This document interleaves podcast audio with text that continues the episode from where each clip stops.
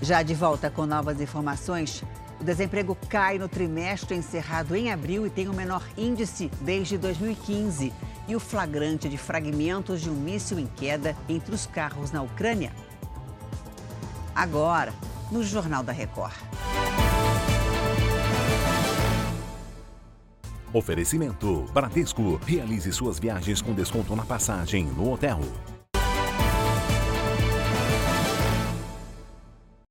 O desemprego caiu entre fevereiro e abril e fechou o trimestre em 8,5%. É o menor índice para o período em oito anos. Oi, Fernanda, e quantos brasileiros estão sem emprego? Oi, Janine. No momento, 9 milhões de brasileiros estão desempregados. Esse resultado foi puxado principalmente por causa dos serviços domésticos. O recuo registrado neste grupo atinge cerca de 200 mil pessoas. Também houve queda do desemprego no setor de agricultura, comércio e reparação de veículos automotor, automotores. Essa pesquisa é divulgada a cada três meses para acompanhar justamente a flutuação do desemprego no país. Janine. Exatamente. Obrigada, viu, Fernanda? O ministro das Comunicações disse ao repórter Luiz Fara Monteiro, do JR Entrevista, que vai tomar providências caso o projeto de lei das fake news seja aprovado como está. Juscelino Filho defendeu que a regulação do setor seja feita pela Anatel. É uma das discussões em volta do texto é justamente qual o órgão que vai regular o setor. É, há discussão, por exemplo, se a Anatel ficaria encarregada disso ou não. Né?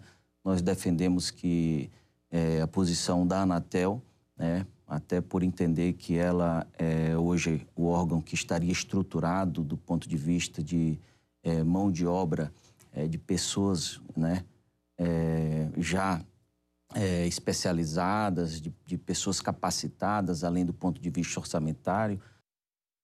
O JR Entrevista completa logo mais às sete e meia da noite na Record News.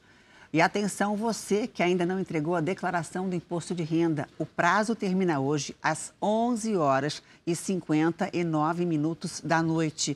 Oi, Narla, quantas declarações já foram entregues até agora? Olá, Janine, boa tarde novamente. Mais de 37 milhões e 700 mil. Mas a expectativa da Receita Federal é que esse número chegue a 39 milhões e meio. Segundo o governo, das declarações já apresentadas, 23% foram pré-preenchidas, o que, segundo a Receita, reduz o risco de erros. Enquanto uns ainda não entregaram, outros já vão receber a restituição. A consulta ao primeiro lote, o preenchimento e a entrega do imposto imposto podem ser feitos no site da Receita Federal. Janine. Primeiro lote começa a ser pago hoje. Obrigada, viu, Narla. Um motorista flagrou o momento em que fragmentos de um míssil caiu numa avenida movimentada na capital da Ucrânia. As imagens gravadas de dentro do carro mostram o momento em que o objeto atinge um sinal de trânsito e se despedaça no meio dos veículos. O ataque foi na segunda-feira, que foi um dia intenso de bombardeios russos em território ucraniano. Não há informações sobre feridos.